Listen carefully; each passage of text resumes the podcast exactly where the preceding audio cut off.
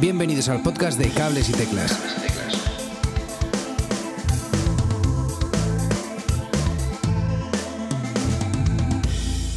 Muy buenas a todos, mi nombre es Edu Herrera, eh, gracias por escuchar Cables y Teclas un día más. Eh, hoy quería empezar las noticias eh, hablando del, nuevo Roland A88 MK2, que es bueno, un teclado controlador de 88 notas con bueno, 8 pads, tres entradas de pedales, función de, división en teclado en tres zonas, arpegiador y tal. Hasta aquí bastante normalito, pero la gran novedad y lo que le hace ser un teclado histórico es que es eh, compatible con el nuevo estándar MIDI 2.0. Y esta es la segunda noticia. Se presenta en el NAM 2020 de California el, estándar, el, nuevo estándar MIDI 2.0. Por fin, después de tantos, tantos años eh, utilizando el, MIDI 1, eh, se ha llegado a un acuerdo para utilizar este nuevo estándar que em, parte de sus características es que bueno, aporta una mayor precisión, un mayor número de canales disponibles es bidireccional, lo cual es eh, interesante. Eh, va a permitir que los instrumentos y controladores se comuniquen entre ellos y relacionarse como corresponda y tal, abriendo así posibilidades de, conexión predeterminada, digamos, entre dispositivos. Y además eh, es retrocompatible. Esto es interesante, con lo que significa que podrás conectar cualquier dispositivo antiguo entendiéndose perfectamente, lógicamente, en su, en su antiguo lenguaje. En otro orden de cosas, la gran triunfadora de estos Grammys 2020 eh, ha sido Billie Eilish, eh, que monopolizó los premios eh, de la noche al ganar el premio a Mejor Álbum, Grabación, Canción y Artista Revelación. Todo un logro para un artista tan, tan joven. Se abre el plazo de votaciones para los premios MIN. La decimosegunda edición de los premios de música independiente abre la, puerta a la votación del público, eh, a los artistas eh, inscritos.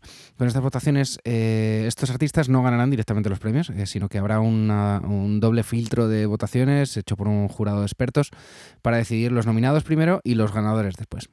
Para votar solo tienes que registrarte en premiosmin.com y votar a tus artistas favoritos. la entrega de premios se realizará el próximo 11 de marzo en el Teatro Circo Price. Nuevas confirmaciones eh, para el Interstellar de Sevilla del año 2020, eh, que son eh, Leiva, Loquillo, León Meramente, Viva Suecia, El Canca, Fue el Fandango, Carlos Andes, Miss Cafeína, Full, Guitarrica de la Fuente, Eli y ella DJs y muchos, muchos otros. El Interstellar de Sevilla tendrá lugar el día 22, los días, perdón, 22 y 23 de mayo.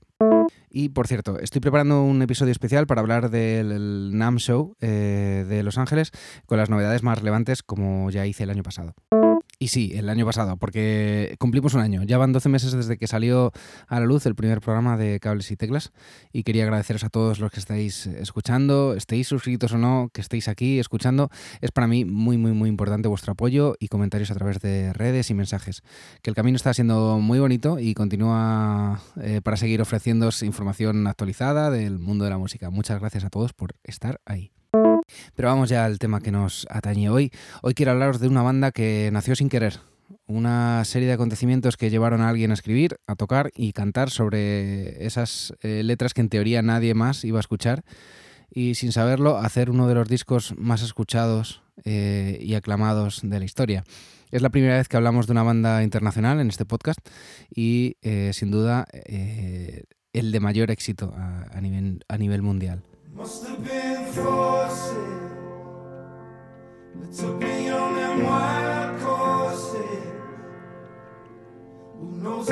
Hablar de Bon es hablar de Justin Vernon, eh, el creador y líder de la banda, al que se unirán más adelante Mike Noyes, Sean Carey, Colin Stetson y Matthew McCohan, perdón por, por mi inglés, entre otros esporádicos.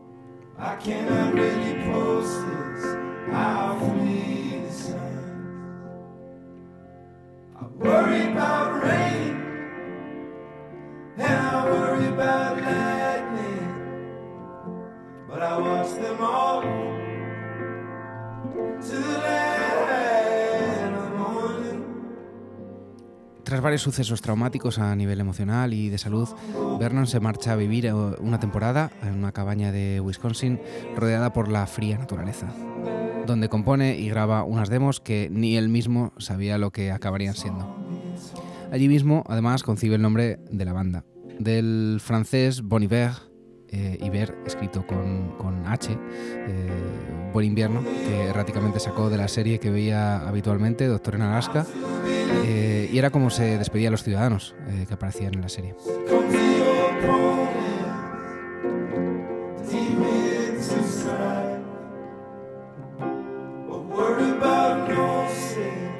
Ese entorno se forjó Forema Forever en 2006, entre montañas, frío, neumonía y mononucleosis.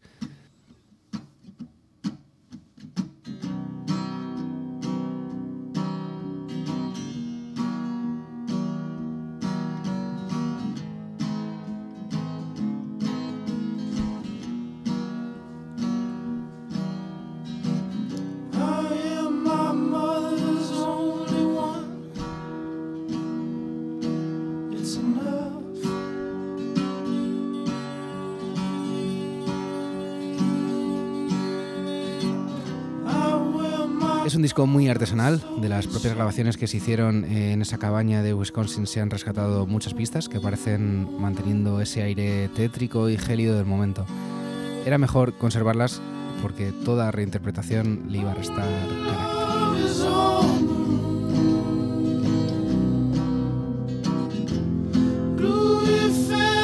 Disco saldría al mercado en 2007 y es toda una catarsis personal en formato casi de diario personal, donde mm, Justin eh, cuenta hechos y transporta a través de acordes largos a un páramo de soledad del que es muy difícil salir.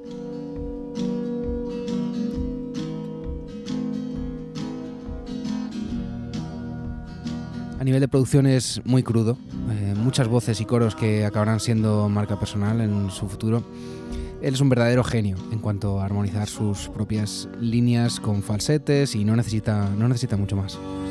En el disco no aparecerán muchos más instrumentos que sus voces y su acústica, salvo en momentos puntuales, pero son suficientes para que su mensaje llegue como él quiere que llegue. Letras que hablan de desamor, de infidelidades, de mentiras y del suicidio como posible solución a los problemas. Sí, ese, ese plan tenemos. Pero no es un disco banal que se recree en, ese sufrimiento. Está lleno de vida, de esperanza y consigue lo que pretende, que es que empatices de verdad.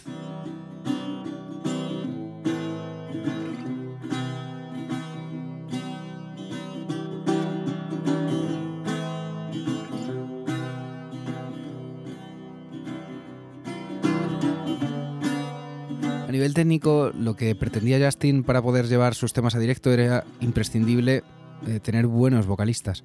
Quizá fue el mayor reto del momento. Pero acertó, y vaya si acertó.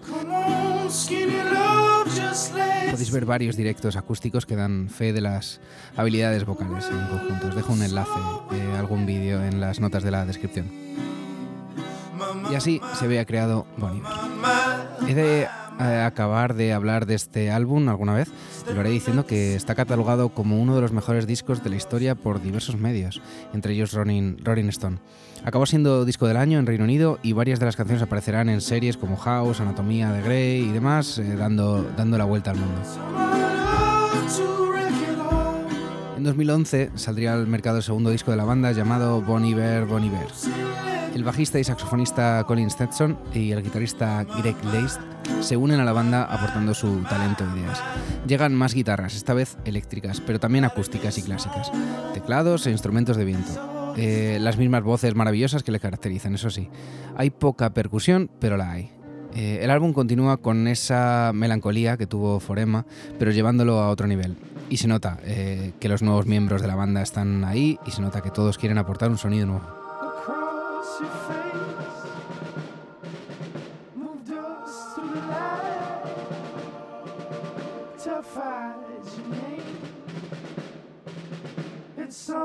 Como curiosidad, el álbum se grabó en la remodelada clínica veterinaria de Wisconsin que compró Justin Vernon en 2008 para transformarla en un estudio muy cerca de su casa natal.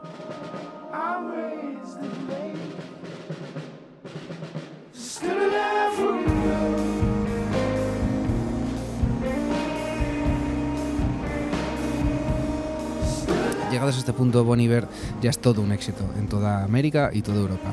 Ya ha hecho colaboraciones con James Blake, con Kanye West, con quien grabó Monster y Lost in the World, em, junto con la versión de Who Is It de Björk. y ha recibido eh, diversos premios por parte de la crítica.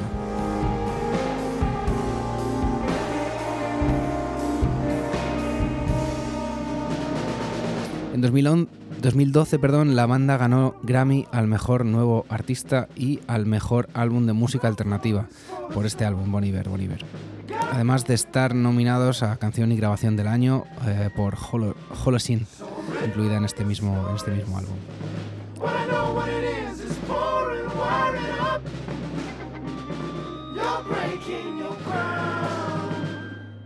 Y a partir de aquí la banda decide parar un tiempo, trabajar en otros proyectos y nos hace esperar hasta 2016 para sacar un disco muy diferente, pero que de algún modo, de algún modo te hace saber que es él el que está ahí.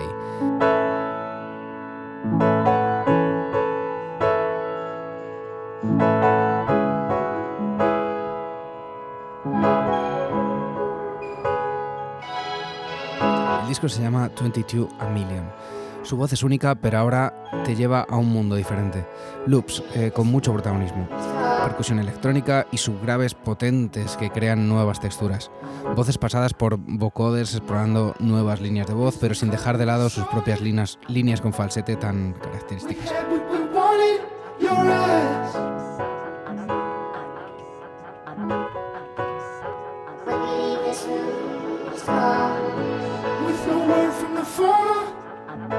Pero sobre todo esa capacidad que solo tiene él de, hacer saber, de hacerte saber que, que estás ante algo, algo único.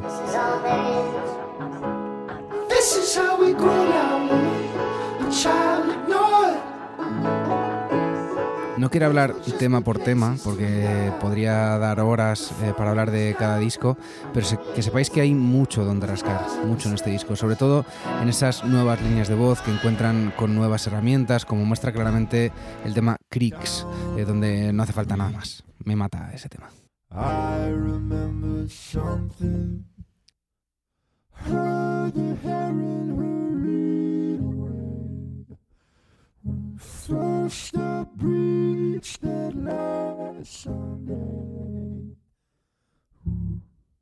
Boniver anuncian gira por Asia, lo que oficializa su, su, éxito mundial, y en 2019 sale a la venta una nueva inmersión sonora que se llamaría, no sé muy bien cómo llamarlo, II o II.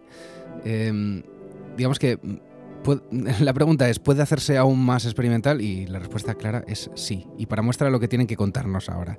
Utilizando las herramientas del último disco, pero con, con momentos que suenan a todo lo anterior.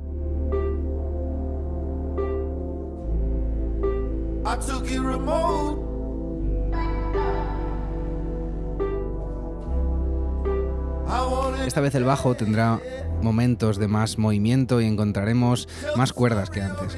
Encontramos temas a piano y voz, pero también nueva electrónica y loops de sintetizadores que parecen no encajar nunca, pero que al final encajan. Eh, un saxo recurrente trae, ciertos halos acústicos que nos hacen volver un poco a casa de ese extraño planeta al que parece que nos ha querido llevar. O quizá el futuro que un visionario que ha vuelto eh, intenta hacernos ver, porque su música parece no ser de 2019 ni de 2020. Eh, parece venir de algún lugar lejano en el tiempo o el espacio a recordarnos que nuestras sensaciones más primarias son al final lo único.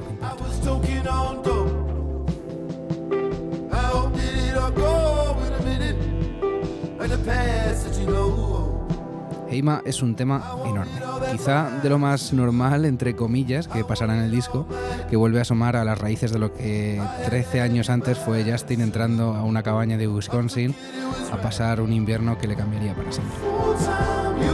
Existe un breve, breve documental sobre la preparación del tour de 2019, del cual os dejo el link en las notas del episodio.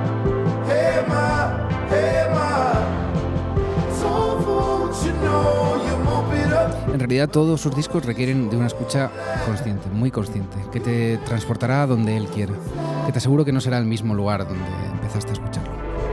Y esto tiene Bon Iver, una enorme capacidad para transportarte a lugares diferentes y profundos, de esos que ya no recordabas que podrías volver a pasar. Leí hace poco que mediante sintetizadores o guitarras su música llega al mismo punto, al de la lágrima contenida. Y es totalmente cierto. Te atrapa te lleva de la mano a través de ese viaje y como si de un Inception se tratase, te devuelve a la realidad, que ahora solo puedes ver de otra forma.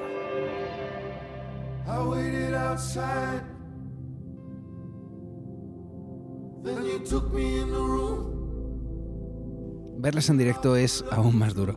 Te das cuenta de que consiguen sonar aún mejor a nivel de interpretación son soberbios, de verdad. No puedes ponerles un pero. Y consiguen el mismo efecto, pero esta vez en un estadio rodeado de miles de personas, no en tu casa con tus cascos. Es todo toda una maravilla de viaje sonoro al que consiguen, el que consigue esta banda. Y te invito a que si no los has escuchado les des una oportunidad y además preparen los días 16 y 17 de abril, ya que vendrán a Madrid y Barcelona respectivamente a, a enseñarnoslo. Os dejo un listado en las notas del episodio con los nombres de los músicos que han pasado por la banda para que cotilléis un poco.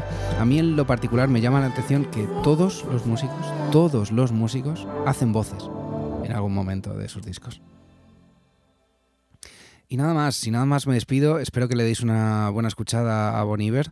Si los habíais escuchado un poquito por encima, hacerlo un poquito más detenidamente, por favor, porque merece de verdad la pena. Y sin nada más, me despido. Muchas gracias por escuchar este podcast y hasta otra. Hasta aquí el programa de hoy. Si te has quedado con ganas de más, suscríbete en las plataformas de podcast habituales. Y puedes seguirme en Twitter en arroba cables y teclas.